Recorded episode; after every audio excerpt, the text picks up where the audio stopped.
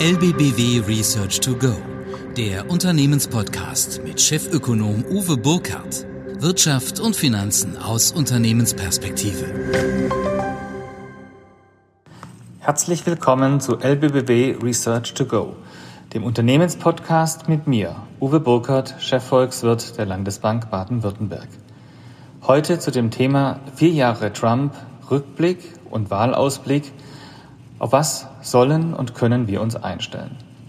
Ja, in zweieinhalb Wochen ist es soweit. Da finden in USA die US-Präsidentschaftswahlen statt. Auch ein Teil des Kongresses wird gewählt. Aber wir konzentrieren uns natürlich sowohl in der Berichterstattung als auch in der Analyse immer, wer von den beiden Herren, von den beiden älteren Herren, Trump oder Biden, wird am Ende des Tages die Nase vorn haben. Und wir hoffen natürlich, dass am Ende des Tages jemand von den beiden die Nase wirklich vorne hat, dass es eine eindeutige Wahlentscheidung gibt. Weil wir können uns schon vorstellen, dass, wenn es sehr, sehr knapp ausgeht, es doch eine Hängepartie geben kann mit allen Problemen, die daraus entstehen. Doch eins nach dem anderen. Ja, die Amerikaner hatten vor vier Jahren sich klar gegen das Establishment entschieden, haben klar mit Herrn Trump eine Alternative gewählt, die den Laden in Washington mal richtig aufmischen sollte. Und das, das hat er getan. Eindrucksvoll, brachial, auf seine eigene Art und natürlich immer unter Hinzunahme seiner Twitter-Möglichkeiten. Also von daher Politik bei Twitter à la Trump hat die Welt, hat die Kommunikation verändert und auch uns alle irgendwo mit verändert. Wir mussten uns an neue Gedanken gewöhnen, wir mussten uns an neue Aussagen gewöhnen, wir mussten uns an einen neuen amerikanischen Politikstil gewöhnen. Und wenn man sich die Gesichter der anderen Staatslenker mal so angeschaut hat in den letzten Jahren in dieser Entwicklung, hat sich da natürlich auch einiges getan. Was erwartet uns jetzt in den nächsten ja, Wochen, was passiert, wie wird diese, diese letzten vier Jahre von Herrn Trump, wie werden die amerikanischen Wähler darüber abstimmen? Was hat sich getan? Wir haben uns das mal angeschaut. Wie ist denn die Bilanz von Herrn Trump eigentlich einzustufen? Ja, wir stellen schon fest, dass republikanische Präsidenten im Allgemeinen meistens mit der Aufarbeitung von Rezessionen zu kämpfen haben. Und es sind auch republikanische Präsidenten, ich erinnere da nur an Ronald Reagan, die ganz beherzt auch die Fiskalpolitik nehmen, um hier am Ende des Tages dann doch auch entsprechende Impulse zu setzen. So hat Reagan in den 80er Jahren auch massiv die Verschuldung ausgeweitet, indem er Steuern gesenkt hat. Ähnliches Programm hat Herr Trump jetzt auch gemacht und das hat der amerikanischen Wirtschaft sehr, sehr gut getan. Aber nicht nur die Steuersenkungen, sondern auch die deutlichen Deregulierungen, die Herr Trump umgesetzt hat, vorwiegend natürlich in Industriebereichen, die eher ein bisschen schmutzig sind, also die eben nicht ökologisch gut sind, sondern er hat Regulierung aufgehoben in traditionellen amerikanischen Industrien, wie der Ölindustrie, wie, der, äh, wie bei den Energieversorgungen und anderen. Am Ende hat er natürlich ein Ziel gehabt, America First und dass die Jobs nach Amerika zurückkommen. Wir haben eine deutlich reduzierte Arbeitslosigkeit gesehen mit einem 50-Jahres-Tief in seiner Amtszeit. Herr Obama hat den ersten Schritt gemacht, Trump hat ihn fortgesetzt. Und wäre Corona nicht gekommen, hätte gemäß dem Leitspruch der amerikanischen Wahlphilosophie It's the economy stupid wahrscheinlich Herr Trump relativ klar gewinnen können. Bei Herrn Trump weiß man nie so genau, aber am Ende des Tages, wenn die Ökonomie, wenn das Wohlfühlen des, insbesondere auch des kleinen Mannes in Amerika da gewesen wäre, hätte er äh, sicher den, die Wiederwahl geschafft. Dem ist jetzt aber nicht so. Corona und das Corona-Management hat Herrn Trump deutlich zurückgeworfen. Selbst die eigene Erkrankung hat ihm jetzt nicht unbedingt Bonuspunkte gebracht. Ich bin mal gespannt, wie sich der Coronavirus, das Coronavirus bis zur Wahl in zweieinhalb Wochen noch in Amerika ausbreitet. Die Tests haben nachgelassen, die Evidenz äh, ist damit niedriger und natürlich auch äh, die Neuinfektionszahlen sind niedriger. Herr Trump ordnet alles seiner Wiederwahl unter und versucht natürlich auch hier die Möglichkeiten seines Amts auszunutzen. Für uns Europäer ist es natürlich besonders spannend, weil die Handelspolitik von Herrn Trump natürlich auch auf uns Europäer zielen kann. In den letzten Wochen, Monaten war es da ruhiger. Nichtsdestotrotz, wir haben schon in den letzten Jahren doch einiges an Zitterpartien gehabt. Und gerade auch in Baden-Württemberg, Autoindustrie, war das sehr, sehr massiv spürbar. Ebenso das Thema Klimaschutz wo wir letztendlich auch die Amerikaner an der Seite bräuchten, um hier global auch eine Reduktion der CO2-Werte hinzubekommen. Ja, so viel ein Stück weit zum Rückblick. Schauen wir nach vorne. Am 3. November wählt Amerika. Die Wahl ist zwischen einem älteren US-Präsidenten und einem noch älteren Bewerber ums US-Präsidentenamt. Die Wahl ist aber auch zwischen einem Politikstil, der sehr sprunghaft ist, der aber letztendlich einem großen Ziel dient, nämlich Make America Great Again. Am Ende des Tages die USA stabiler, fester und erfolgreicher dastehen zu lassen, aber isolierter. Herr Biden auf der anderen Seite möchte stärker zurück zu Multilateralismus, das heißt zu internationalen Absprachen, wieder stärker die Bündnisfähigkeit nach vorne schieben das wahrscheinlich das Pariser Klimaschutzabkommen wieder mit unterzeichnen, um hier Amerika auch in diese Bewegung wieder mit einzugliedern.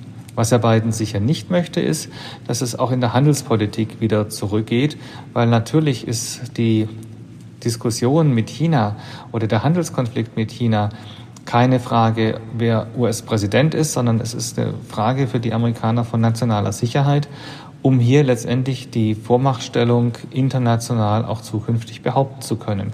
Mit China erwächst den Amerikanern ein ja, deutlicher und spürbarer Wettbewerber in vielen Belangen. Und den gilt es auf Abstand zu halten. Das dominiert die Strategie von Herrn Trump und von Herrn Biden.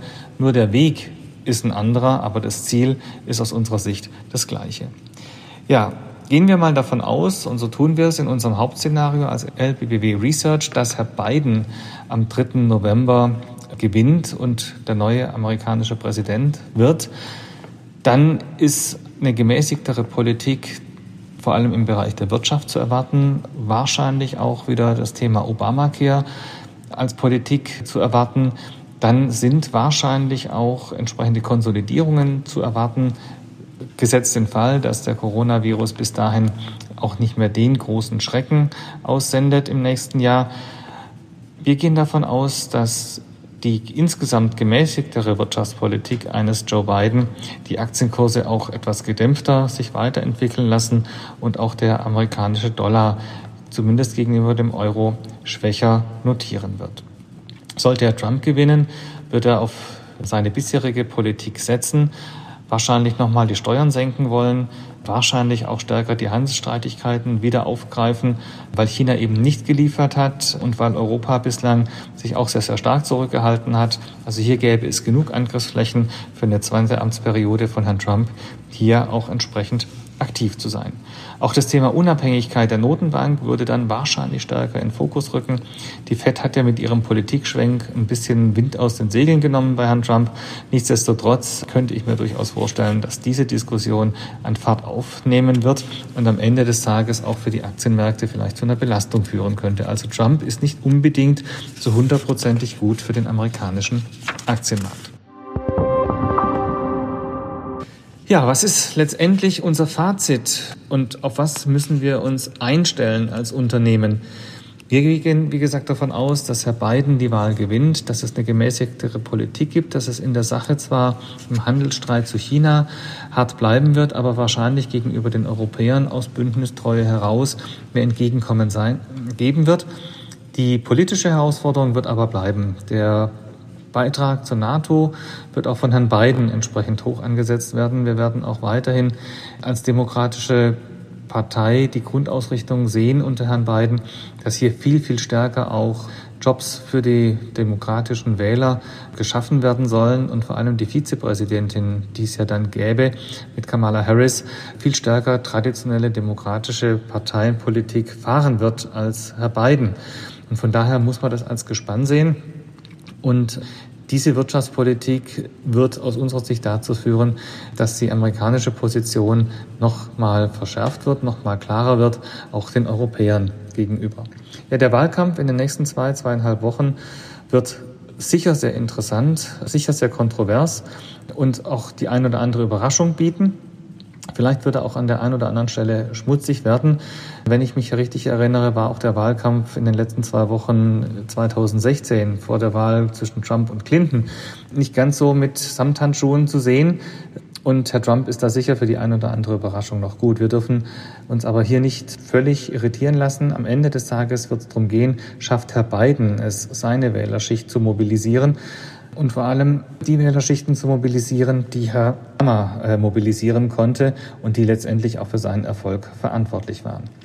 Wir gehen, wie gesagt, davon aus, dass es Herr Trump nicht schaffen wird. Wir gehen auch davon aus, dass der Kongress eine klarere Positionierung bekommen wird und es keine Pattsituation geben wird. Am Ende des Tages glauben wir schon, dass die amerikanische Politik isolierter sein wird, mehr America First auch bei Herrn Biden eine Rolle spielen wird. Und was das für Aktienmärkte, für Märkte bedeutet, für Unternehmen bedeutet, da möchte ich auf unsere Publikation hinweisen. Die US-Wahl im Lichte des Aktienmarkts schafft Biden die Blue Wave oder wird es doch nochmal spannend zu lesen? Aus meiner Sicht sehr lohnenswert, was meine Kollegen Frank Klump, Uwe Streich und Matthias Krieger hier geschrieben haben. Herzlichen Dank für Ihre Aufmerksamkeit, für Ihre Zeit. Herzlichen Dank auch für die kritische Begleitung. Ich habe viele, viele Infos bekommen, viele Tipps, viele Tricks, viel Kritik, viel Anregungen für unseren Podcast. Bitte weiter so. Ich würde mich freuen, direkt mit Ihnen in Kontakt treten zu dürfen, wenn Sie mich weiterempfehlen, wenn Sie uns auf Spotify abonnieren.